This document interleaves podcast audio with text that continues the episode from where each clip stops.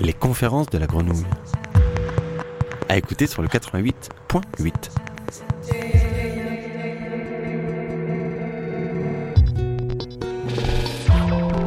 Au programme aujourd'hui, une conférence proposée par l'IRD, l'Institut de recherche pour le développement, accompagné par l'Institut des sciences indonésien et l'école polytechnique de Sorong, ville principale de Papouasie occidentale, nous embarque par les travaux de deux chercheurs à Lenguru. En novembre 2014, pendant six semaines, plus de 70 chercheurs européens et indonésiens se lancent dans l'exploration des milieux terrestres et souterrains de 100 mètres sous le niveau de la mer à plus de 1400 mètres d'altitude. Des centaines de spécimens sont récoltés, témoins d'une biodiversité exceptionnelle. Régis Ogdé, ingénieur de recherche, et Laurent Pouillot, écologue, nous retracent cette aventure. C'est parti pour l'expédition tout là-bas en Indonésie.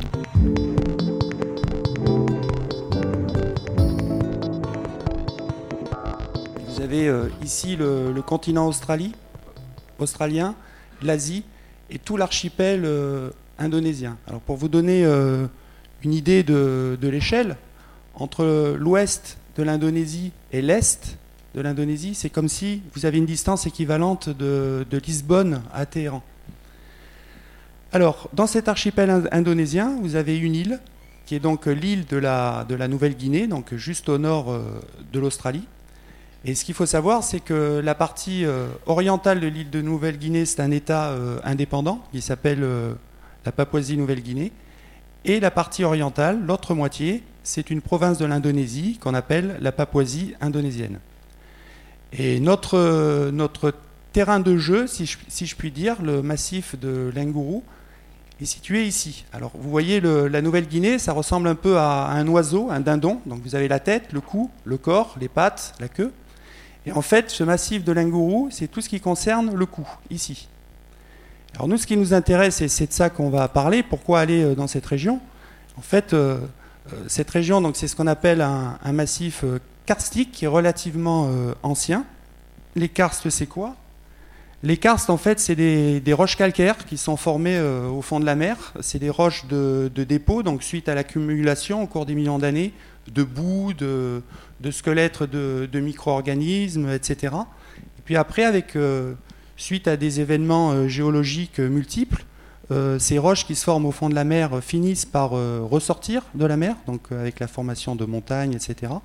Et comme c'est du calcaire, dès que c'est exposé à l'érosion, surtout aux, eaux de pluie, en fait, dans les eaux de pluie, vous avez du, du gaz carbonique dissous. Donc ces eaux, en fait, sont légèrement acides. Et au fil, euh, au fil du temps, au cours, euh, suite à des millions d'années, ben toutes les petites gouttes d'eau qui vont tomber vont user, vont grignoter ces roches calcaires.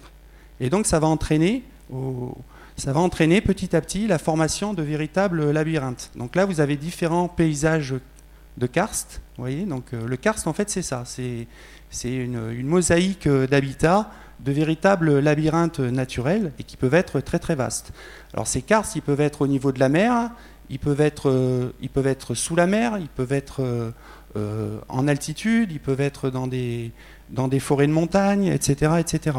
Et plus ils sont grands en, surface et plus ils sont anciens, plus ils sont propices à, à, permettre l'apparition et le maintien d'espèces. On peut dire, de manière vulgaire, que c'est des, usines à, fabriquer des, des, espèces. Et pour des biologistes comme nous, justement, aller explorer ces karstes, y aller découvrir, faire l'inventaire et comprendre comment s'est mis en place la biodiversité depuis des millions d'années, ben c'est un peu des, c'est assez euh, exceptionnel parce que c'est des véritables laboratoires naturels. Et ce qui est incroyable, c'est que ces écosystèmes en fait sont pas du tout étudiés ou très très peu euh, étudiés. Par exemple, dans toute euh, l'Asie du Sud-Est, ces, ces régions forment à peu près 10% de la surface. Et malgré ça, si vous regardiez, si vous faisiez le, certains sont amusés à le faire, à compiler justement toutes les, études scientifiques qui ont été faites dans différents types d'écosystèmes. Ben, les écosystèmes qui ont été le plus étudiés, c'est ce qu'on appelle les forêts de basse altitude, c'est-à-dire des forêts de plaine, les forêts équatoriales. Donc ça, c'est en gros, c'est 40% des, travaux. Malheureusement, pour vous donner une idée, euh, par exemple, en Indonésie, la plupart de ces forêts donc, euh, de plaine ont aujourd'hui euh, disparu. En fait, elles ont été converties par des plantations de, palmiers. Donc, ces écosystèmes qui étaient les plus étudiés, les forêts de plaine, en fait, aujourd'hui, n'existent plus. Et les karstes, qui pourtant représentent 10% de la surface en Asie, ben, si vous, vous regardez la contribution scientifique, c'est moins de 1% des travaux. Et pourtant, ces milieux-là, dans une région donnée, à l'échelle d'une région, abritent, selon les groupes d'organismes, entre 10 et 80% de la biodiversité régionale. Donc c'est vraiment des milieux où il y a une biodiversité colossale et qui ne sont absolument pas étudiés. Alors, en plus, l'intérêt des karstes, c'est que comme ils ont plusieurs millions d'années d'âge, il y a des dépôts qui se font, etc. Pour des, géologues, par exemple, c'est relativement facile de les dater. Donc quand vous avez le support de la biodiversité qui est facilement daté, vous pouvez, en étudiant cette biodiversité, justement, pouvoir la, par exemple, si vous faites de la génétique, etc., que vous étudiez euh, l'évolution animale, comment les espèces apparaissent, etc., vous pouvez calibrer euh, cette évolution génétique avec le temps. Parce que il est facile, relativement facile, de, dater la, formation d'un karst, l'apparition de grottes, etc., etc. Donc ça aussi, c'est très intéressant pour les, biologistes. Alors justement, dans le cas de, de il y a des travaux donc, qui ont été faits euh, dans le cadre de thèse. Et ce qu'on sait aujourd'hui, donc je vous ai parlé du dindon tout à l'heure, hein, la, tête, le cou, le corps, etc. Mais ce qu'il faut savoir, c'est qu'il y a bien longtemps, entre 23 et, 16 millions d'années, ben, il n'existait que la tête du dindon et le corps, c'est-à-dire la, proto-Nouvelle-Guinée, l'ancienne Nouvelle-Guinée. Et entre les deux, le cou n'existait pas. Vous aviez un grand euh, chenal marin. Et suite à, ce qu'on appelle des événements de, tectonique, c'est-à-dire vous, vous, avez entendu parler de la dérive des continents, etc. Donc vous avez, euh, il y a plus de entre 150 et 200 millions d'années, l'Australie donc était rattachée au pôle sud, elle s'est détachée, petit à petit elle est remontée euh, vers le nord. Donc en fait l'Australie est sur une plaque et cette plaque depuis toujours entre en collision avec la plaque qui est au-dessus, c'est-à-dire la, plaque du Pacifique. Et donc quand il y a collision, en général, il y a une plaque qui passe sur l'autre. Et euh, dans notre cas à nous, euh, depuis longtemps. La, résultante, si vous voulez, de, cette confrontation entre la plaque australienne et la plaque du Pacifique, c'est justement cette proto-Nouvelle-Guinée. Et par le jeu de subduction, comme ça, ben, vers 11 millions d'années, vous avez le cou qui a commencé à sortir de l'eau.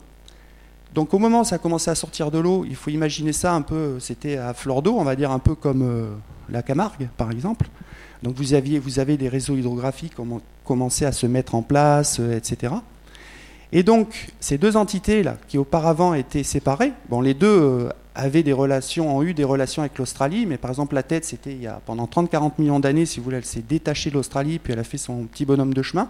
Donc, dessus, il y avait une faune euh, qui était. Euh, une faune qui était sur cette île donc, et qui, menait son petit bout de chemin aussi en, en évolution. Là, lorsque le coup a commencé à apparaître, en fait, vous avez commencé à avoir des, échanges. C'est-à-dire que vous avez euh, de la faune euh, de la tête qui a commencé à passer, donc vous avez eu des, échanges de faune entre ces deux entités.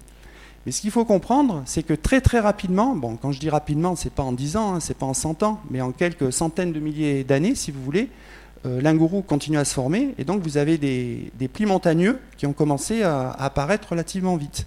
Et ces plis montagneux, en fait, ça je vous montrerai euh, tout à l'heure sur euh, euh, une vue rapprochée du massif de, de l'Engourou, en fait, ces plis montagneux, ça ressemble un peu à, un accordéon. Et donc très rapidement, la formation des plis montagneux, qui sont obliques, ont piégé en fait les faunes qui étaient en train de, passer de part et d'autre.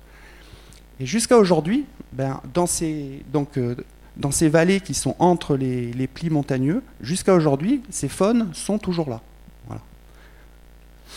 Alors ça a continué, donc là je vous raconte ça, ce qui s'est passé pour les faunes euh, sur le terrestre, mais c'est également pareil sur les faunes marines, parce qu'en fait quand cet isthme, hein, ce, coup est apparu, ben, il a coupé, en fait, là vous avez euh, l'océan Indien au sud et le Pacifique au nord, donc il a coupé les passages entre, les, deux océans, et puis vous avez aussi des, îles, hein, donc le long de failles qui se sont déplacées, et qui ici ont, une, ont formé toute une mer intérieure.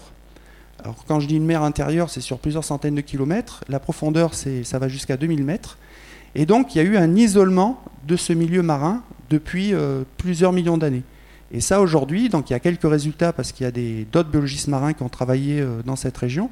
Mais justement, ce bassin marin isolé est aujourd'hui caractérisé par un taux d'endémisme, c'est-à-dire d'espèces qui sont rencontrées ici et nulle part, ailleurs, très très élevé, que ce soit sur les coraux, sur les poissons récifaux et sur plein d'autres organismes. Alors, l'autre intérêt euh, de cette région euh, de l'Ingourou et de la Papouasie occidentale, en plus, c'est qu'elle se situe au cœur du, triangle de corail. Alors, vous voyez euh, ici, les couleurs que vous voyez là, c'est proportionnel au nombre, d'espèces de poissons récifaux. C'est-à-dire que là où c'est gris clair, il y a relativement très peu d'espèces, entre 2 et 400 espèces à un point donné. Et là où c'est très foncé, vous avez entre 1300 et 1700 espèces. Donc vous voyez, euh, de toute façon, ça, c'est pas un hasard. Hein. Ce, triangle de corail, en fait, la région au monde où vous avez le plus de poissons d'espèces récifales, c'est justement ici. Et c'est également dans cette zone où vous avez le plus d'espèces de, coraux, justement, avec euh, un point donné, vous avez plus de 600 espèces. Et pour vous donner un ordre de grandeur, 80, euh, entre 70 et 80% de la diversité mondiale de coraux est ici. Vous voyez? Elle est ici. Et en plus, euh, la plupart de ces espèces, justement, sont endémiques de coraux, c'est-à-dire qu'elles sont là et pas ailleurs. Alors ça, ce n'est pas, pas le fait du hasard. Vous avez euh, beaucoup de... Dans la culture euh, des papous, bon, enfin c'est vrai qu'on on retrouve un peu la même chose dans d'autres régions du monde, mais en tout cas, les, les, papous, dans leur culture, dans leurs histoires, dans leurs rites, racontent que le, la Papouasie, en fait, c'est le, le nombril du monde. Et justement, si vous euh, repassiez en accéléré euh, ce qui s'est passé en, tectonique des plaques, etc., depuis 40, 60, 80 millions d'années, vous vous rendriez compte que la zone la plus active, c'est justement dans cette région. Et donc, vous imagineriez, euh, en fait, c'est un peu comme un, tourbillon qui va dans le sens inverse des aiguilles d'une montre et qui envoie des arcs insulaires vers l'ouest et ensuite vers le sud. Par exemple, vous avez ici l'archipel des Philippines. Ben, il y a entre 4 et 5 millions d'années, il était au niveau de, la Papouasie. Un arc insulaire, donc, ben, comme son nom l'indique, c'est un peu comme des, îles, un peu comme des rides, si vous voulez, et chaque arc insulaire est en général séparé euh, d'un autre par des fosses abyssales, et qui, dans beaucoup de cas, pour beaucoup d'organismes, même s'il y a des courants, ça reste des barrières euh, géographiques. Et probablement que justement cette, euh, histoire complexe en géologie, donc d'arc insulaire, etc., à favoriser justement cette biodiversité exceptionnelle. C'est-à-dire imaginer un arc insulaire qui se détache ici, petit à petit, c'est-à-dire qui va se déplacer entre 10, 12, 15 cm par an. Donc euh, ça compte, hein, quand on, parle sur 100 000 ans ou 1 million d'années, euh, ça fait vite du chemin, un arc insulaire. En fait, cet arc insulaire qui se détache, ben, il part avec sa faune et sa flore donc, euh, sur ces parties immergées, mais également avec ces populations de coraux et d'organismes associés. Et comme ils sont séparés par des, par des fosses abyssales, eh bien, au cours des centaines de milliers d'années, au cours des millions d'années, toutes ces faunes, cette flore donc, qui est associée à cet arc insulaire, va suivre son petit bonhomme de chemin évolutivement parlant, et donc va diverger, comme on dit génétiquement, euh, des autres populations auxquelles ils étaient rattachés avant. Donc petit à petit, des espèces comme ça vont se former. Alors pas des, en fait, des, écosystèmes entiers vont produire, si vous voulez, des assemblages d'espèces qui ont, pour la plupart, qui deviendront donc des espèces endémiques. Et donc c'est là-dessus que, travaillent beaucoup d'équipes. C'est justement euh, ce scénario très complexe euh, en tectonique, en géologie, qui explique probablement cette biodiversité colossale qu'il y a dans cette, dans cette euh, région du monde. Donc ça, c'était juste une représentation donc, euh, de l'Ingourou. Donc vous voyez euh, ici tous les plis, hein, les, anticlinaux. Donc vous voyez, c'est un peu comme un... C'est assez... C'est pas très difficile hein. Alors vous voyez qu'il y a eu des événements multiples, il y a eu des subductions multiples, parce que là vous voyez, vous avez ici tous les, les anticlinaux représentés, séparés par des vallées, et donc vous pouvez voir une amplitude ici, donc entre, le, entre les différents anticlinaux, et vous voyez que sur euh, cette région-là, l'amplitude est différente de celle-là, parce que justement, vous avez plusieurs événements de subduction dans un sens ou dans un autre, avec des amplitudes complètement différentes, à des moments différents. Et tout ça est venu s'agglomérer ici. Alors, schématiquement, pour vous expliquer, pour vous montrer pourquoi ça a cette forme d'accordéon, ben, imaginez un, imaginez, vous mettiez une crêpe sur une surface très très lisse, une crêpe, vous inclinez le plan, la crêpe va descendre petit à petit. Donc là c'est des, roches sédimentaires qui sont relativement déformables. Et vous imaginez bien que votre crêpe quand elle va arriver en bas, ben, en fait elle va se, elle plisser. C'est à peu près, à peu près ce qui s'est passé. Et ce qui est intéressant, c'est que quand tout ça, ça s'est formé il y, a, il y a 10 millions d'années, avec ces amplitudes-là, ça s'est maintenu jusqu'à aujourd'hui. C'est-à-dire que les, distances n'ont pas augmenté. Au pire, ce qui s'est passé, c'est que les anticlinaux, petit à petit, se sont érodés hein, suite aux, pluies, etc. Et donc tout ça, ça a favorisé aussi bien en mer que sur Terre euh, l'apparition d'écosystèmes très complexes, que ce soit en surface, que ce soit jusqu'en altitude euh, à 1500 mètres, que ce soit sous l'eau jusqu'à plusieurs centaines de mètres de profondeur, et également dans des réseaux euh, souterrains. Et la vie dans tous ces écosystèmes, eh ben, elle s'est adaptée et elle a évolué. Et donc l'histoire vraiment très spécifique de l'Ingourou, c'est que quand vous accédez à ces milieux-là, ces vallées, euh, ces vallées euh, isolées, on appelle ça des vallées endoriques, c'est-à-dire que quand l'eau tombe dans ces vallées, elle s'infiltre, vous n'avez pas de, réseau hydrographique classique qui coule, euh, qui coule vers la mer. Donc imaginez ça comme des milieux fermés, comme des mondes, des mondes à part, où subsistent donc des communautés d'espèces depuis des millions d'années. Alors je vais vous montrer juste un, un petit exemple de paysage. Donc là, vous avez une vallée endorique qui est euh, séparée par des falaises de, plus de 600 mètres. Et là, des milieux absolument impénétrables pour l'homme. Hein. c'est ce qu'on appelle des, des, lapiases. Là, vous avez des arbres là, qui font entre, au moins une quarantaine de mètres. Et donc ça, c'est vraiment des milieux qui sont absolument impossibles à franchir. Et donc pour beaucoup de mammifères, en fait, ben, ils sont dans ces vallées donc depuis des, millions d'années. Ils sont là. Alors ils ont, ils ont de la, ils ont eu le mérite euh, de réussir à s'adapter parce que c'est quand même des milieux qui sont qui font que quelques kilomètres, donc ils sont pas très vastes. Du coup, c'est des populations qui sont relativement fragiles, hein, qui sont de petite taille. Ils ont eu le mérite donc de se maintenir là depuis des, millions d'années. Notre projet, justement, c'est dans ce massif de Lingourou, donc qui est, qui est très vaste, hein, au sens où, quand je dis vaste, euh, le massif de Lingourou, c'est euh, deux fois la Corse en surface, pour vous donner une idée. Et donc c'est cet immense labyrinthe naturel.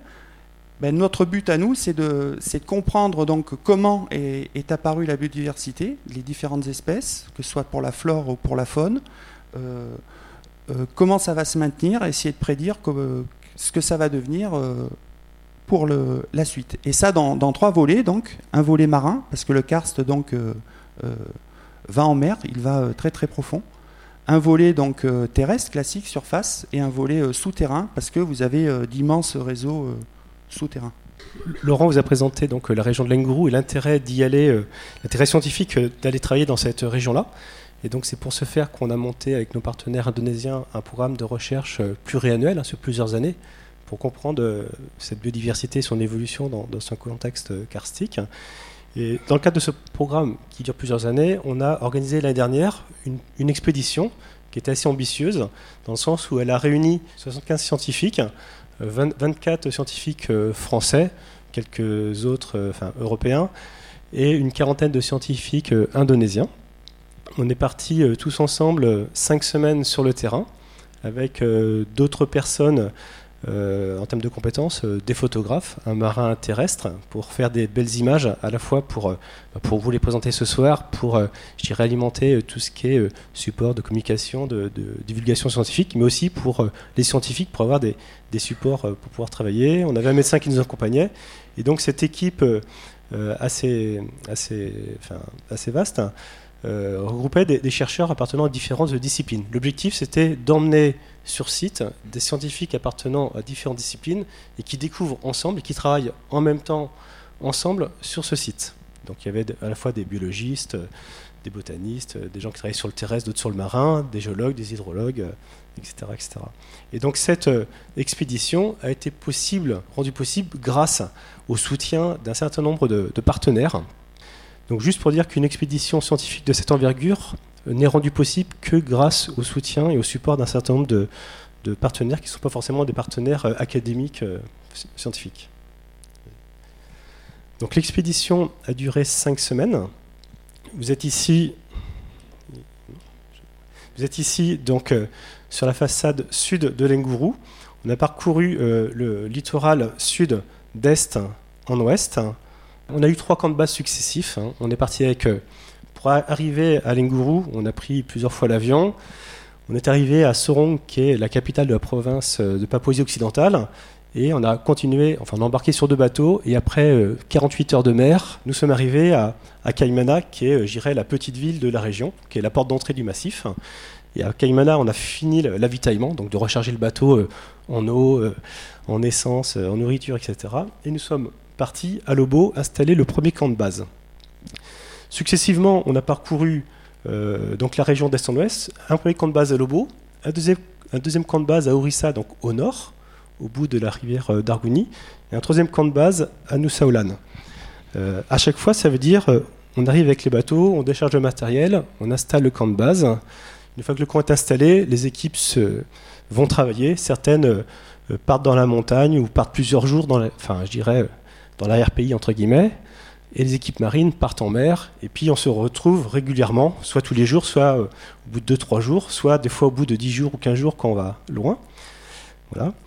Et euh, tout ça pour dire que sur ces 5 semaines de terrain en Papouasie, au final, si on déduit tout le temps nécessaire pour se déplacer, installer, désinstaller les camps de base, demander les autorisations dans les villages, faire coutume avec euh, les, chefferies, etc. Au final, on a eu 21 jours de travail efficace sur le terrain. Nous avons quitté la France euh, deux mois, 61 jours. On a été cinq semaines sur le terrain et on a eu 21 jours de travail efficace. Donc c'est pour vous dire les ratios en termes de, de difficulté pour accéder à ces terrains. Mais pour autant, les résultats scientifiques qu'on a obtenus sont vraiment intéressants, sont vraiment, euh, vraiment prometteurs. Je vais commencer par présenter le, volet marin. On a décidé de, présenter un certain nombre de vidéos qu'on va essayer de commenter. Donc on est arrivé avec euh, le bateau de partenaires, euh, le bateau de, nos partenaires euh, de Papouasie, hein, de Poltec. et on est arrivé au village de Lobo. Donc on voit le, débarcadère et on a installé un camp de base sur la partie gauche, voilà, au bord de l'eau. Et certaines équipes après sont parties euh, investiguer euh, bah, les différentes forêts d'altitude. On sont partis, euh, j'irai étudier des rivières ou des lacs qui étaient un peu plus loin. Et pendant ce temps-là, l'équipe marine, elle a travaillé en mer. Il faut avoir conscience, hein, comme Laurent l'a dit, on est dans une zone karstique. Le karst est également présent sous la mer. Il faut avoir à l'esprit que le niveau marin a oscillé au cours des, âges et qu'il y a quelques milliers d'années en arrière, le niveau marin est descendu à un niveau qui est 120 mètres inférieur au niveau d'aujourd'hui. Donc ce que vous voyez à l'extérieur, il faut vous dire qu'on a la même chose qui se prolonge sous l'eau jusqu'à une profondeur de 120 mètres. Voilà. Et après, le niveau de l'eau est, remonté. Sur la partie euh, marine, on avait euh, une, quinzaine de personnes, euh, enfin une quinzaine de scientifiques, indonésiennes et, européennes. Et on a utilisé deux techniques de plongée. La technique classique que vous connaissez pour ceux qui sont plongeurs parmi vous, avec bouteille d'étendeur ce qu'on appelle le circuit ouvert. Et puis on a également utilisé des recycleurs, donc des systèmes de, recyclage en circuit fermé, où on recycle le gaz que l'on respire et qui nous permettent de plonger plus longtemps, plus profond et de manière plus sécuritaire, et qui en plus pour nous scientifiques nous apporte beaucoup d'avantages. C'est-à-dire qu'au-delà de, du, fait qu'on puisse euh, plonger longtemps et, et, explorer des zones plus profondes, on ne fait pas de bulles, donc on ne fait pas de bruit, donc on peut approcher la faune, on peut approcher les poissons, on peut faire des études comportementales par rapport à ces animaux. Le fait qu'on aille plus profond, par exemple on plonge jusqu'à 100 mètres et qu'on remonte tranquillement le long de la surface, ce qui nous permet de travailler de manière continue de moins 100 mètres jusqu'à la surface, ça permet sur le plan scientifique d'avoir une vision, j'irais, euh, euh, complète. Euh, on peut, ce qu'on appelle, réaliser des transects verticaux, alors qu'en plongée, je classique, on est obligé de faire, de multiplier les plongées, qui sont des plongées ponctuelles de courte durée. On travaillait donc à partir du bateau euh, qui servait un petit peu de base vie, et on allait sur les différents sites qu'on avait un peu repérés, donc en Zodiac. Il y avait euh, des plongées, bon je ne vais pas rentrer dans le détail, mais il y avait des plongées soit qu'avec des recycleurs, soit avec des recycleurs des cycles ouverts. Il y avait des plongées, on va dire, euh, d'exploration, d'autres on faisait de la collecte, euh, de l'observation. Donc là, on est en baie de Triton, donc on est sur un milieu, c'est une baie, donc c'est un milieu un peu fermé. Et à Lenguru, en fait, le massif de Lenguru est caractérisé par le fait qu'il y a pas mal de, rivières continentales, il y a pas mal de rivières qui se jettent en mer et qui, qui apportent beaucoup de, de matière en suspension, de matière minérale ou organique. Donc on a en de Triton des eaux qui sont assez chargées. On n'est pas du tout en, dans des eaux cristallines comme on pourrait l'avoir dans les atolls euh, du Pacifique. mais ce qui fait que ça apporte aussi beaucoup de nourriture, et donc ça favorise énormément la vie. Voilà. Donc là, on est sur des phases de descente. On arrive, bon là on est sur des zones de 70, 70-80 mètres. Et là, par exemple, on a juste un, exemple de zone avec des dunes de sable euh, sous-marines qui peut faire jusqu'à 30 mètres de haut, donc euh, des dunes hydrauliques qui sont, dont, la genèse est liée au courant. Voilà. Alors, vu qu'il n'y a pas de bulle, vous pouvez faire la différence avec des, films classiques en plongée avec euh, bouteille d'étendeur. On n'entend pas le bruit des bulles. Si bien qu'on peut, je ne pas dire qu'on peut parler, mais on arrive, en parlant distinctement et doucement, on arrive quand même à communiquer sous l'eau. Voilà. Là, on est à une centaine de mètres de profondeur, on est entre moins 100 et moins 90 mètres. Donc on plonge avec des mélanges, là c'est du trimix, hein. on rajoute de l'hélium dans le gaz qu'on respire, ça permet d'éviter euh, des profondeurs, ça permet d'éviter la, narcose. Et vous pouvez remarquer qu'on est sur, ici sur un site qui est euh, énormément euh, exposé au courant, et il y a finalement peu d'organismes qui sont fixés, qui vivent euh, sur ces roches. Et là, on n'est pas du tout sur un faciès récif corallien, on est, vraiment sur une zone karstique. Quelque part, vous verrez tout à l'heure qu'on aura des, vidéos ou des photos de la partie euh, continentale. On aura des faciès, on va dire, similaires à l'extérieur. Donc, pendant ces plongées, on a les objectifs de cette euh, mission de, 2014 étaient très très euh, très modestes. Euh, il n'y avait aucune donnée scientifique sur cette région sud de l'Enguru. Les, dernières, les derniers grands travaux scientifiques sur cette région remontent aux grandes expéditions du 18e et 19e. Et les derniers travaux les plus récents étaient les cartes bathymétriques réalisées par le Hollandais à l'époque où c'était sous domination hollandaise, donc en 1905 et 1908. Et depuis, euh, à part quelques études très ponctuelles, on n'avait pas eu de, de, travaux euh, d'envergure, donc on été vraiment démunis en information.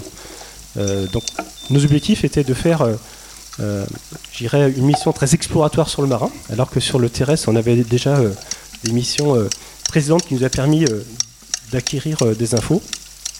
Et l'idée, c'était donc de faire une première cartographie, d'identifier les sites d'intérêt, identifier ce qui pouvait être intéressant euh, au niveau euh, euh, des sites et de travailler sur quelques groupes taxonomiques pour avoir un premier, un, premier bilan de, la zone. Donc là, on a un plongeur qui a repéré un organisme qui pourrait être intéressant et qui l'a pris en photo, qu'il a prélevé, qu'il a mis dans un petit, euh, une petite éprouvette qui a été numérotée, donc qui est identifiée. Donc on sait euh, où ça a été prélevé, à quelle profondeur, euh, et on pourra faire dessus des analyses à la fois morphologiques, c'est-à-dire étudier l'organisme sur la base de sa forme, et à la fois des analyses génétiques, puisque tout ce qui a été récolté à l'Inguru, aussi bien sur le marin que sur le terrestre, a systématiquement ou sera systématiquement analysé, donc par des techniques d'analyse biomoléculaire. Donc là, on est sur un, récif euh, corallien cette fois-ci, avec une diversité euh, d'espèces. Vous avez des, gorgones, vous avez des algues, des éponges qui sont fixées, vous avez pas mal de, poissons. On peut voir que sur les gorgones, il y a pas mal de, faune euh, qui vit sur ces supports, micrinoïdes. Donc, ce qui caractérise l'enguru, du fait des apports continentaux que, j'expliquais, hein, du fait des apports euh, par les rivières, on a essentiellement des faciès de ce type-là, c'est-à-dire euh, soit des zones de karst, soit des zones euh, sédimentaires hein, de sable, et au milieu duquel on a des petits récifs coralliens qui sont très riches en termes de vie, hein, c'est des petits, petits, oasis de vie, et sur ces oasis, on a vraiment euh, on a observé une diversité spécifique, donc un nombre d'espèces extrêmement élevé. Voilà. Donc on dira des abondances globalement relativement faibles, mais ceci dit, une diversité spécifique très élevée, et ces diversités spécifiques ne se cantonnent pas seulement aux îlots coralliens, même en travaillant dans le sable, en plongeant de nuit comme de jour sur ces différents euh, faciès, on avait énormément de, vie. Donc là, on, était, on est passé par la zone moins 100 mètres et on est en train de remonter. Et l'intérêt de cette technique, puisqu'on fait des plongées en passant par euh, moins 100 mètres, moins 90 mètres, on peut plonger 3 euh, heures, 3h30, on peut même plonger plus si on le voulait, mais là on se fixait des, plongées des profils de plongée de 3 heures. Ça permet de travailler en remontant et de pouvoir travailler sur l'étagement des espèces, puisque les espèces qui vont vivre dans ce qu'on appelle la zone semi-crépusculaire, hein, la zone qui est au-delà de 60 mètres, euh, sont complètement différentes de, ce qui peut vivre dans les zones intermédiaires vers 30 ou 40 mètres ou de ce qui peut vivre près de, la surface. Alors, l'intérêt pourquoi on insiste sur cette, euh, sur cette euh, technique, c'est parce que l'usage de ces recycleurs, c'était c'est la première fois que qu'une mission, une expédition scientifique institutionnelle française utilisait ce type de, de méthode. Donc ça nous a permis de démontrer l'intérêt euh, d'utiliser ce type de technique. Et il y a des perspectives qui sont absolument incroyables pour nos communautés scientifiques. Aujourd'hui, ça nous offre une perspective qui est de pouvoir revisiter tous les sites connus de la planète, à l'échelle de la planète, qui étaient connus aujourd'hui entre la zone 0,30 ou 0,50 mètres, je dirais pas voir classique, hein, par, euh, par bouteille d'étendeur. Et aujourd'hui, on peut envisager de tous les revisiter dans la zone euh. Donc je disais euh, une diversité spécifique très importante, euh, une faune fixée euh, très riche hein, sur tous les substrats, sur les roches, sur les coraux, sur tous les organismes, hein, puisque les, organismes se fixent les uns sur les autres. certains servent de support pour d'autres. Là vous avez des exemples d'acidies qui vivent sur le pied d'une gorgone. Et donc on a travaillé aussi bien en terrestre qu'en sous-marin, de jour comme de nuit. Alors pourquoi? Parce que la faune que l'on va observer la nuit sera différente de celle de jour. Et, en terrestre, c'est la même chose, et, Laurent vous le démontrera tout à l'heure. Quand on arrive à la zone des paliers, c'est-à-dire proche de la surface, même euh, dans, la zone de 6 mètres, on a encore des diversités euh, très intéressantes, très riches, et on continue encore à, à travailler euh, jusqu'au bout, jusqu'à la sortie de l'eau. Et je dis jusqu'à la sortie de l'eau, c'est pas vrai, puisque même quand on sort de l'eau, on continue, puisque là, on est sur la phase d'observation, euh, de, collecte, éventuellement d'instrumentation. Donc rapidement, on a travaillé sur, euh, sur cinq groupes, donc les corodures, hein, les scaractinières, ceux qui forment le récif, hein, c'est ce qui constitue l'habitat pour l'ensemble des autres espèces. On a travaillé sur les, gorgones, les échinodermes, hein, tout ce qui est étoiles de mer, oursin euh, au loturi, qui est une ressource très importante pour les communautés locales. on, a, identifié 17 espèces euh, sur place et qui sont pêchées par les, communautés locales, des crinoïdes, euh, etc., etc. On a travaillé sur les phanérogames et les algues. les phanérogames, c'est les plantes à fleurs, hein, c'est les mêmes que vous avez chez vous, dans vos jardins, etc. Sauf que celles-ci sont reparties vivre sous l'eau et elles ont conservé le même mode de reproduction. Sur les mollusques, voilà, avec des, phénomènes très intéressants. On a observé pour la première fois un phénomène de, noircissement euh, d'un coquillage en Indonésie. C'est très connu en, Nouvelle-Calédonie, mais ce n'était pas connu euh, dans cette région du monde. Voilà. Puis on a travaillé de manière plus ponctuelle sur d'autres groupes, hein, les, cétacés, euh, qui étaient très très présents dans, la région, sur les nudibranches, d'autres types de, poissons comme les poissons fantômes, les hippocampes, les cygnates ou quelques requins. On a aussi séquencé des, prélever euh, des morceaux de chair de, de requin-baleine pour les séquencer. Je vais passer la main à Laurent pour la partie terrestre. Donc on passe euh, sur la partie terrestre. Donc euh, ce qui nous intéresse en terrestre, c'est de, on travaille dans différents types d'écosystèmes. Donc à la surface, c'est-à-dire du niveau de la mer jusqu'en en altitude. C'est-à-dire que quand je dis en altitude, c'est monter à, à, plus de 1000 mètres. Alors la caractéristique à plus de 1000 mètres, c'est des forêts qui baignent dans les nuages tout le temps. Donc vous avez même plus de mousse sur les arbres que vous avez plus de poids en mousse que le poids de l'arbre lui-même. Et donc on étudie différents groupes, alors euh, amphibiens, euh, donc grenouilles, reptiles, oiseaux, euh, mammifères, etc., etc. Le plus difficile, en fait, c'est pas de parce que tous ceux qui sont venus sont, spécialistes de leur groupe, donc ils ont des techniques hein, pour capturer que ce soit la journée ou la nuit des espèces.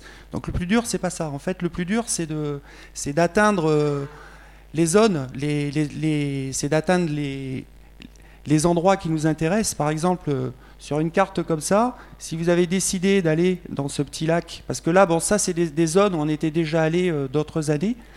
Mais après, ce que, à partir du moment où on travaille sur l'endémisme, l'originalité de la faune, etc., il y a toujours un intérêt d'aller dans des régions plus euh, reculées. Parce que les régions reculées, il y a plus de probabilité qu'elles abritent justement des espèces depuis l'origine, la formation du massif. Par exemple, euh, ce lac-là.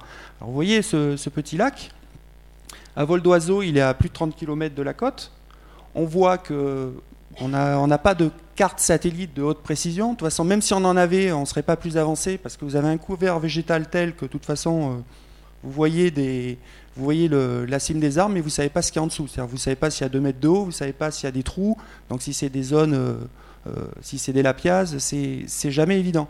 Et donc le plus difficile, en fait, c'est de c'est discuter donc avec les locaux parce qu'on part pas euh, tout seul euh, à l'aventure. Hein. On va forcément, euh, on travaille avec les populations locales et ce sont eux les maîtres des lieux et ce sont eux qui ont l'expérience justement du terrain. Mais le plus difficile justement, c'est quand on dit qu'on veut laisser lac là. Si vous leur montrez la carte, ça va, va absolument rien leur dire. Donc il faut, il vaut mieux avoir une idée du paysage en trois dimensions, expliquer qu'il y a une vallée d'abord à prendre vers le nord, ensuite vers l'ouest ou vers l'est, etc. Et donc quand on est à peu près sûr, donc ça, ça peut durer une journée, quand on est à peu près sûr qu'on parle du même endroit, on part. Bon, après, on a des GPS, puisqu'on a un azimut, on sait en gros si on est dans la bonne direction ou pas, même si souvent, il faut repartir vers le sud alors qu'on va vers le nord. Donc ça, c'est la théorie, c'est-à-dire que vous avez 30 km comme ça, et puis vous verrez par la suite qu'en fait, ça ne se passe pas forcément comme ça. Donc là, ce que je vais vous présenter rapidement, c'est en gros euh, à quoi ressemblent les différents types d'écosystèmes euh, euh, qu'on explore, qu'on visite, et à quoi ressemblent en gros les, organismes qui nous intéressent. Donc le premier écosystème, c'est les milieux souterrains, donc euh, tout ce qui est grottes, euh, réseaux hein, de, galeries. Ce qu'il faut comprendre là-bas, c'est que euh, quand on parle de réseaux souterrains, c'est comme un métro. Hein. vous avez des, boyaux qui partent sur des kilomètres et des kilomètres, vous avez des rivières souterraines, même des fleuves souterrains, c'est-à-dire des fleuves monstrueux qui coulent sous terre ils peuvent couler sous terre euh, sur, sur, quelques centaines de mètres, voire quelques kilomètres. Vous avez aussi, comme vous êtes dans des régions très fragmentées, etc., des, des, sortes de, lacs souterrains qui sont là depuis des millions d'années. Et donc quand on dit millions d'années, justement, ben, c'est ça qui nous intéresse, c'est de voir à quoi ressemble la vie sous terre. Parce que de la vie sous terre, il y en a. C'est-à-dire que quand je vous expliquais tout à l'heure que le massif karstique qui sortait de la mer et donc un réseau hydrographique s'était mis en place, donc au tout début le réseau hydrographique il était classique, c'est-à-dire que vous aviez euh, des, petites, euh, des petites rivières qui forment une grande rivière et qui coulent vers la mer, donc tout est aérien.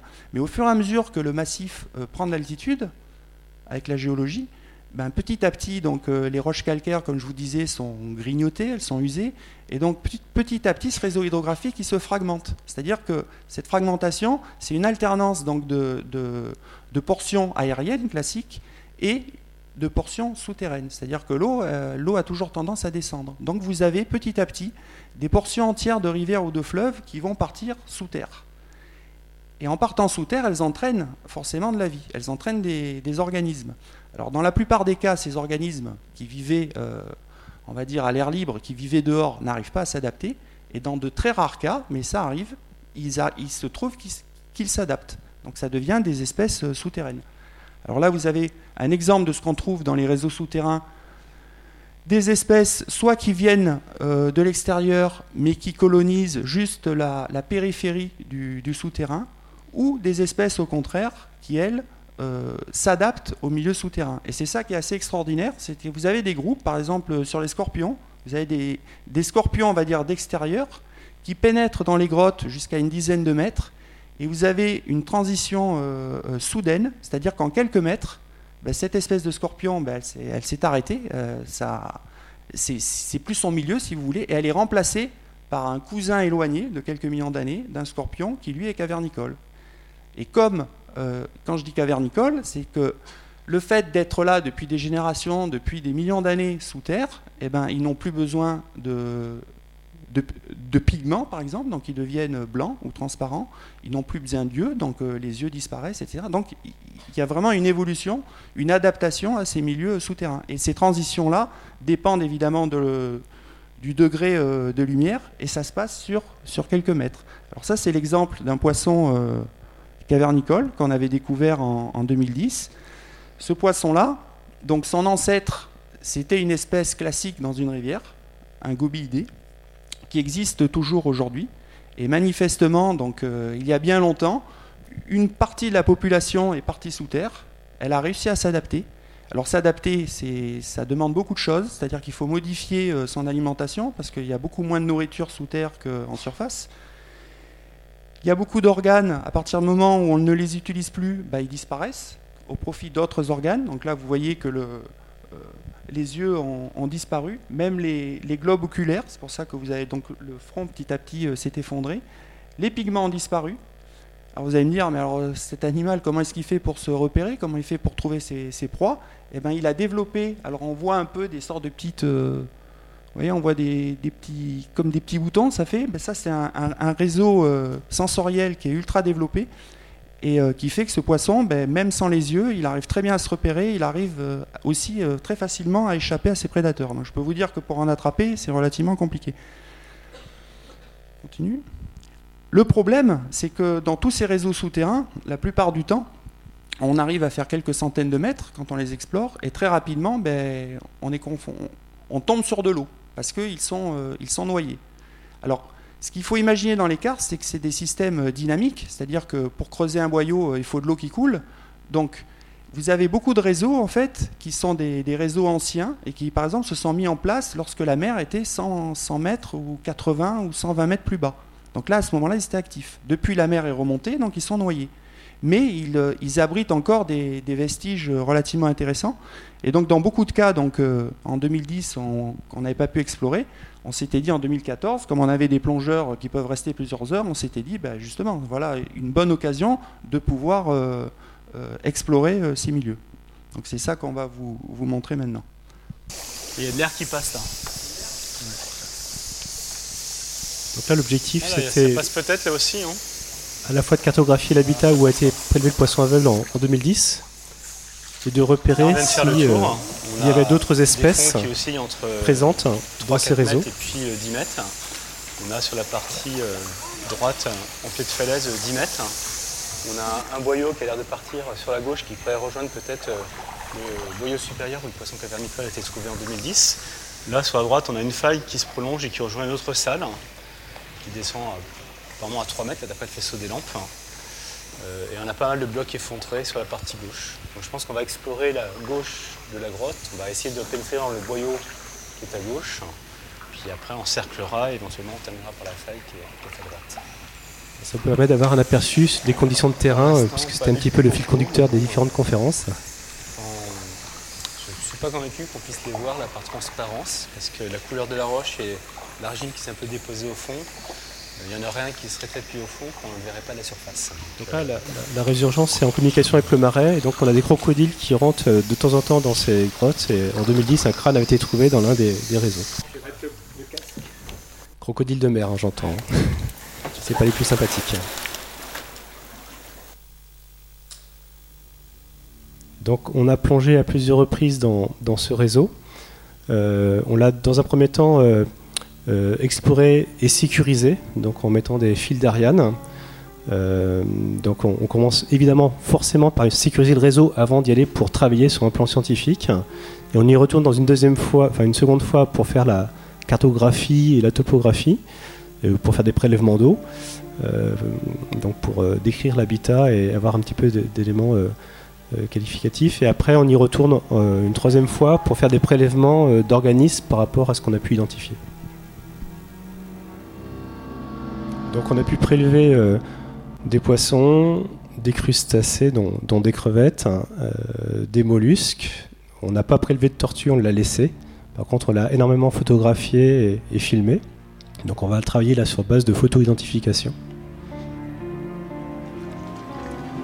Donc ces grottes, c'est aussi euh, l'habitat de très nombreuses chauves-souris, dans l'espèce des chauves-souris qui étaient présents ont identifié jusqu'à une vingtaine d'espèces différentes dans, dans, une même grotte, hein, ce qui est assez rare en fait. Hein. Ah non, c'est chaud.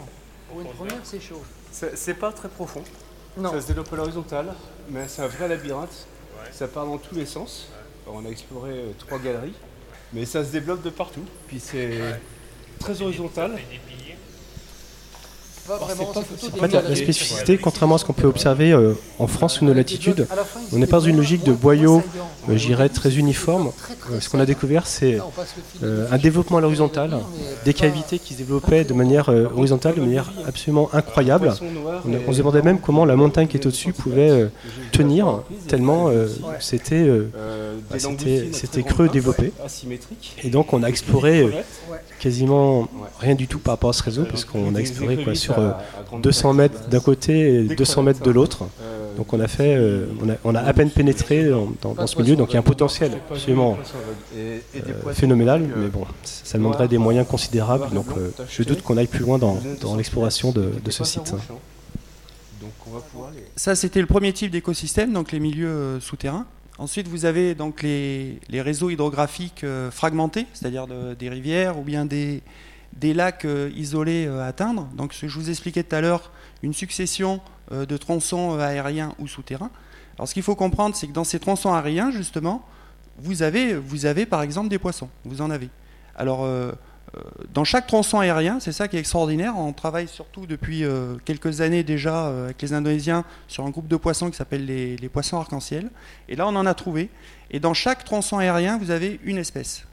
Donc dès que vous passez à l'autre tronçon, un autre tronçon plus loin, vous avez une autre espèce. Alors elles ont toutes un ancêtre commun.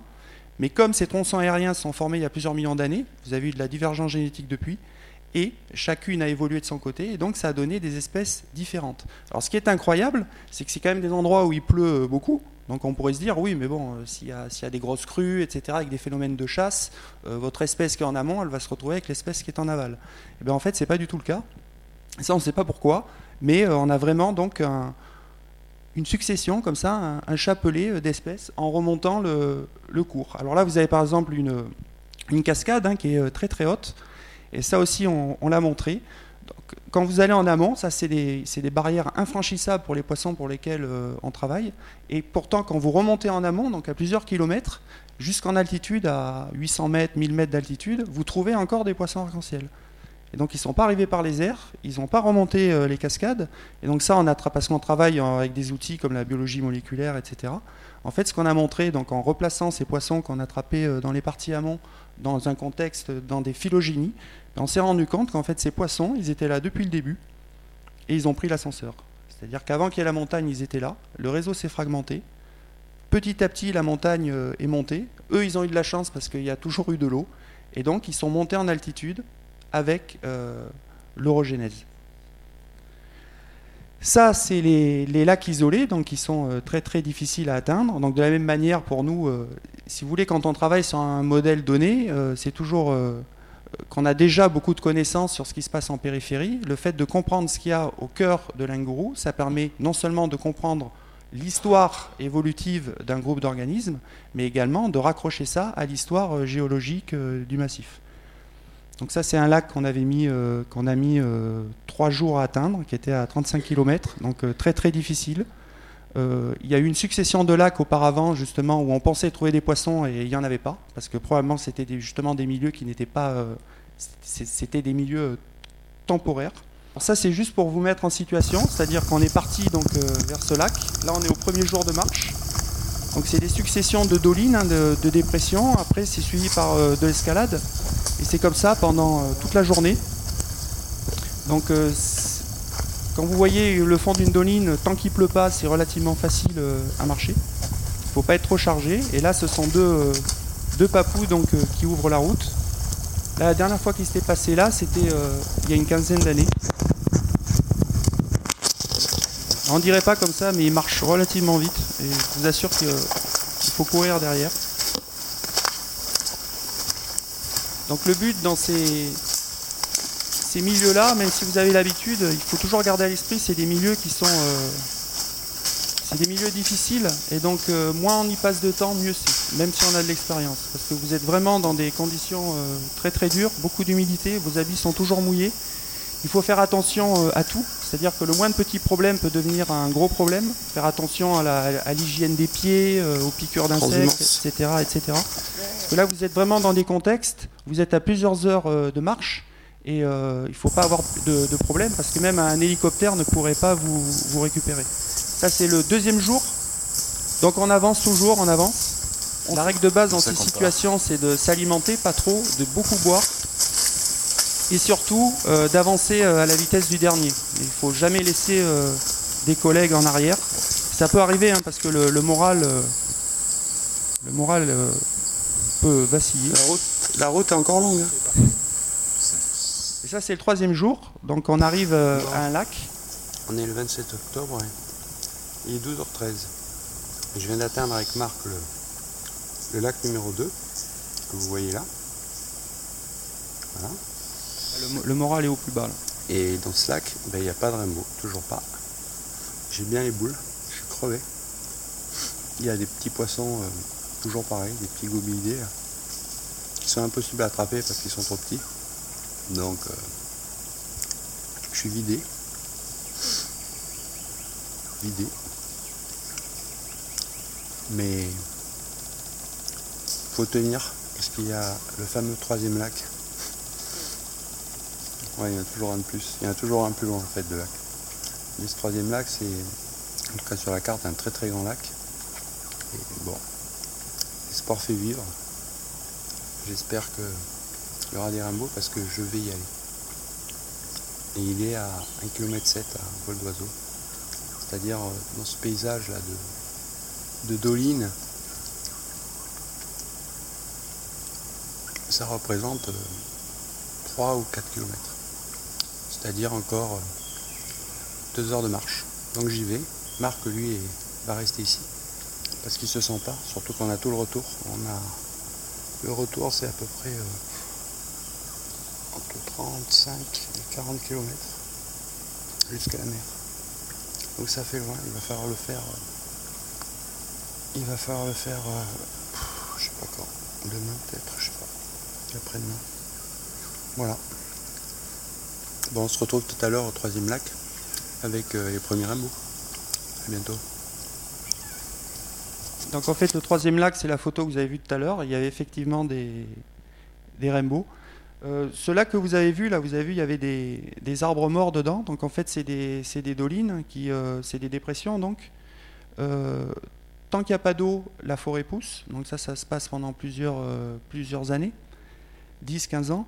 Et puis de temps en temps, c'est quand même des zones de dépôt. Donc vous avez des, quand il pleut, vous avez des torrents donc, euh, qui amènent euh, des sédiments, euh, des troncs d'arbres, des feuilles, etc. dans la doline. Et normalement, la doline est en connexion avec des réseaux souterrains. Et il arrive de temps en temps que le siphon se bouche. Et donc à ce moment-là, l'eau monte. Et, et elle peut rester comme ça pendant plusieurs mois, voire plusieurs années. Et c'est ça qui fait, euh, qui fait mourir la forêt. Donc c'est pour ça que là, vous, aviez, vous étiez justement dans un cas où il y avait de l'eau, avec une forêt morte. Alors après, ce qui est assez extraordinaire, bon, parce que là, j'étais assez dépité de ne pas trouver les, les poissons que je recherchais. Mais par contre, ce qu'il y avait d'intéressant, c'était il y avait énormément d'espèces de grenouilles dans ce lac et des crocodiles. Et ce qu'il faut savoir, c'est que pour atteindre ces endroits, bon, on connaît bien la topo, on a fait de l'escalade. Et ça, c'est des choses qu'on a trouvées régulièrement à Lingourou. C'est que dans des endroits très très isolés, qui sont secs tout le temps, ben, dès qu'il y a de l'eau, vous avez des batraciens qui arrivent et des crocodiles. Et ça, les crocodiles, euh, on ne sait pas d'où ils viennent. Alors ce qui est possible, c'est que pendant des, des mois ou des années, en fait, ils restent cachés dans les, les réseaux souterrains. Et dès que l'eau euh, monte, arrive à la surface, c'est à ce moment-là qu'ils sortent. Ça, ce sera des choses qu'il faudra euh, confirmer plus tard. Ça, c'est le dernier euh, écosystème, c'est le plus dur, c'est le plus intéressant, mais le plus dur, c'est les forêts de montagne, donc ils sont tout le temps euh, dans les nuages.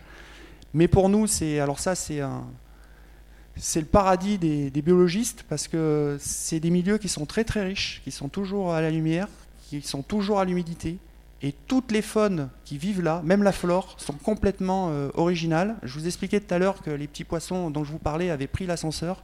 Là, c'est exactement la même chose. C'est-à-dire que les faunes, par exemple, d'oiseaux que vous trouvez à cet endroit, à l'origine étaient euh, au niveau zéro, au niveau de la mer. Petit à petit, au fil des millions d'années, elles sont, montées en altitude et elles se sont adaptées à l'altitude. C'est-à-dire que là, la plupart des espèces que vous avez à plus de 1000 mètres dans ces écosystèmes très particuliers, qui sont des milieux fermés, hein, c'est de la mousse, euh, l'obscurité, etc., ces espèces-là ne vivent que dans ces milieux. C'est-à-dire qu'elles sont dépendantes, directement dépendantes de la température, du taux d'humidité.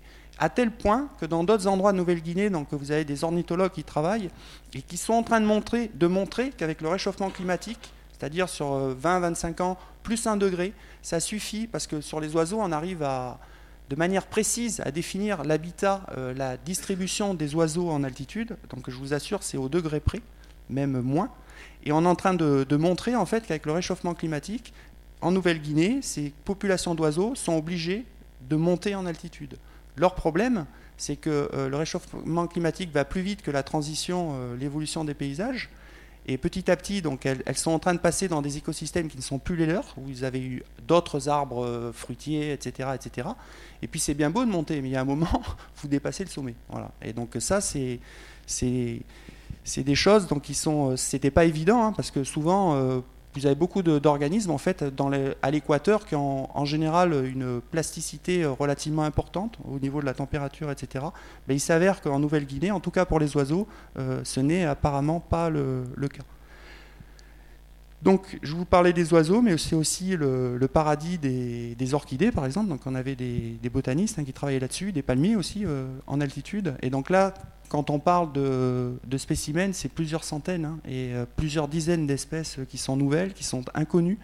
Et bon, ça suffit, si vous voulez, ça suffit pas de faire un catalogue de nouvelles espèces. Ce qui est intéressant ici, dans cette usine à fabriquer des espèces, dans un milieu des écosystèmes originaux, c'est-à-dire que les écosystèmes, carrément, les écosystèmes que vous rencontrez à Lingourou, on va dire, sont endémiques, c'est-à-dire qu'ils n'existent nulle part ailleurs. Et ce qui est intéressant, justement, c'est d'arriver à comprendre comment tout cela euh, fonctionne. Donc, au-delà de, description d'espèces, c'est vraiment l'endroit où on peut euh, travailler sur les interactions, les associations, les assemblages euh, d'espèces dans des écosystèmes très particuliers. C'est valable également pour les, insectes. Donc ça, je peux vous en raconter comme ça toute la soirée. Mais vous avez par exemple là-bas des, grillons. Normalement, tout le monde, quand on parle de grillons, euh, vous savez, vous connaissez le, chant d'un grillon. Mais là-bas, vous avez beaucoup d'espèces en fait qui chantent, mais vous les entendrez pas. Vous les entendrez pas parce qu'elles émettent en, en ultrasons. Alors pourquoi est-ce qu'elles font ça? Il y a plusieurs hypothèses. Donc euh, le collègue justement qui nous avait expliqué euh, cette jolie petite histoire nous disait que probablement euh, vous avez énormément d'espèces d'insectes là-bas. Le but d'un grillon, en général, quand il émet un son, c'est pour dire je suis là. C'est pas pour dire je suis là un prédateur, mais je suis là à une femelle, par exemple, pour se reproduire. Et donc, ce qu'il pense, c'est que dans cette cacophonie de sons, bah, la plus belle façon, si vous voulez, de, s'isoler et de continuer à, émettre et donc à être perçu, c'était de changer de fréquence. Et donc vous avez beaucoup de, grillons, là vous avez carrément des, lignées avec plein d'espèces qui sont parties sur les, ultrasons. Et donc le collègue, il en fait un appareil donc à, ultrasons avec un casque, il repère comme ça ces grillons aux ultrasons et ensuite, ensuite il les cherche. Donc il ne faut pas qu'il se trompe. Donc des fois il leur fait peur, si le bruit s'arrête, c'est que c'est celui-là. Et voilà. Et il fait ça pendant des heures, euh, de la tombée de la nuit euh, jusqu'à l'aube.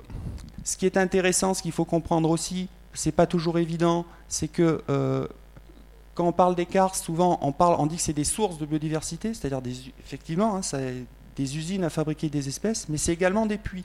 C'est-à-dire qu'on a trouvé à Lingourou, on a observé des espèces, en fait, qui viennent de la périphérie et qui viennent se réfugier euh, à Lingourou. Donc c'est aussi des puits de biodiversité. Et, ça, c'est très très important, parce que dans toutes les régions périphériques, c'est facile de faire de l'agriculture, c'est facile de, changer des forêts en plantation de palmiers, etc. Et dans beaucoup de cas, la biodiversité en périphérie disparaît. Et tant que vous n'avez pas détruit le massif karstique, ben lui, parce qu'il est difficile d'accès euh, pour l'homme, parce qu'on ne va jamais aller faire de l'agriculture dans un massif karstique, mais il a cette faculté justement d'abriter, de, de, de, rester le, de, protéger des espèces qui viennent de la périphérie, qui ont disparu euh, à la périphérie. Voilà. Alors, on fait tout ça évidemment euh, avec les Indonésiens, et ce qu'il faut bien comprendre, c'est que c'est les Indonésiens donc, qui nous ont demandé hein, de, travailler là-bas. Les Papous euh, sont parfaitement conscients que euh, l'environnement, donc euh, leur environnement, c'est un, c'est un trésor. Et, en fait, l'objectif ultime de tout ça, une fois qu'on aura compris comment il fonctionne, quelle est son originalité, etc., à la demande des papous, ça sera justement de, de contribuer, de donner tous les éléments nécessaires justement pour inscrire, ce magnifique massif au patrimoine mondial. Quelques dernières informations pour vous dire qu'il y a une exposition qui a été euh, réalisée, et cette exposition, elle est actuellement présentée euh, au Parc Longchamp à Marseille, et vous pouvez aller la voir jusqu'au 17 décembre. Elle est au front du Parc Longchamp, euh, après le, parc animalier.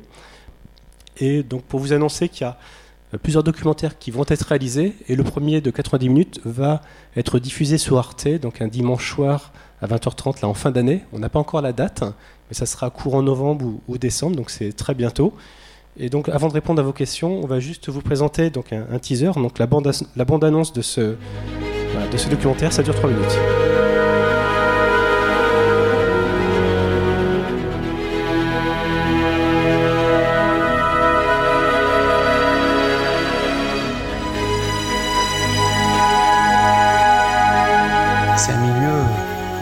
Extraordinaire, mystérieux, on pourrait même dire euh, envoûtant.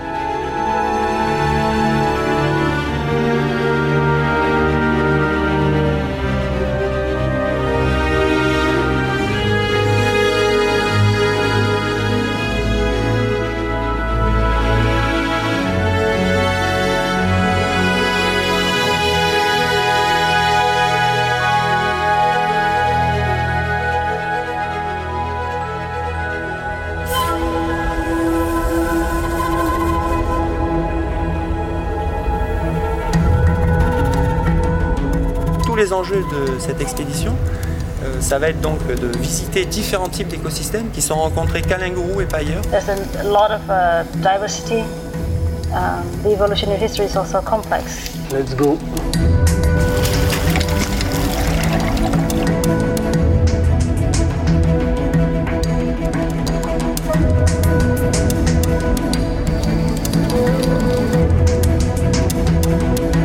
Everything in here, it's in around here, but you need time to get to catch them.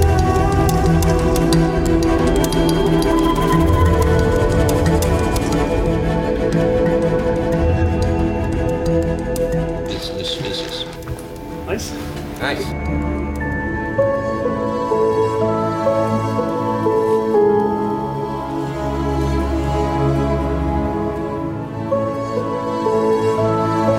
So many dives, and this was my first.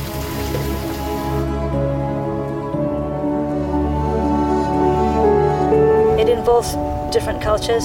Ça permet de, de passer à une autre échelle dans la compréhension de l'environnement. Nous quittons Régis Ogdé et Laurent Pouillot sur cette bande-son.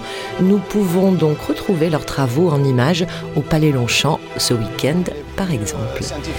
Le cycle de conférences de l'Institut de recherche pour le développement se poursuit à l'Alcazar. Prochain rendez-vous le 26 novembre à 16h avec une anthropologue dans l'intimité des maisons closes. Bonne journée avec ou sans la grenouille.